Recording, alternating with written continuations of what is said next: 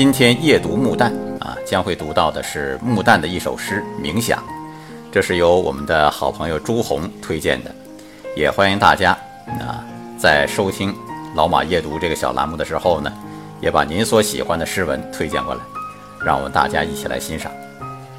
我们看到头图是金庸，很多人会诧异啊，你夜读木旦怎么放个金庸的图？其实金庸和木旦呢，他们是同族啊，是叔伯兄弟。金庸的小说写得好，很牛，啊，穆旦的诗写得也很棒，也很牛，他被许多现代文学专家推崇为现代诗歌第一人，你就知道他诗歌的成就了。接下来我来读这首诗，冥想。为什么万物之灵的我们，遭遇还比不上一棵小树？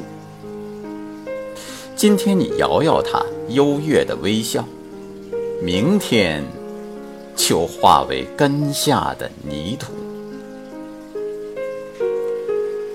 为什么有手写出的这些字，竟比这只手更长久健壮？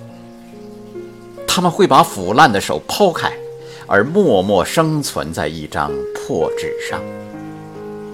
因此，我傲然生活了几十年。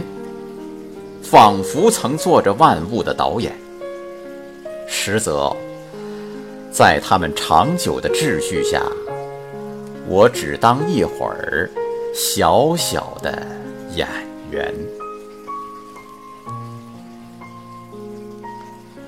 把生命的突泉捧在我手里，我只觉得它来的新鲜，是浓烈的酒，清新的泡沫注入。我的奔波、劳作、冒险，仿佛前人从未经临的原地，就要展现在我的面前。但如今，突然面对着坟墓，我冷眼向过去稍稍回顾，只见他曲折灌溉的悲喜，都消失在一片亘古的。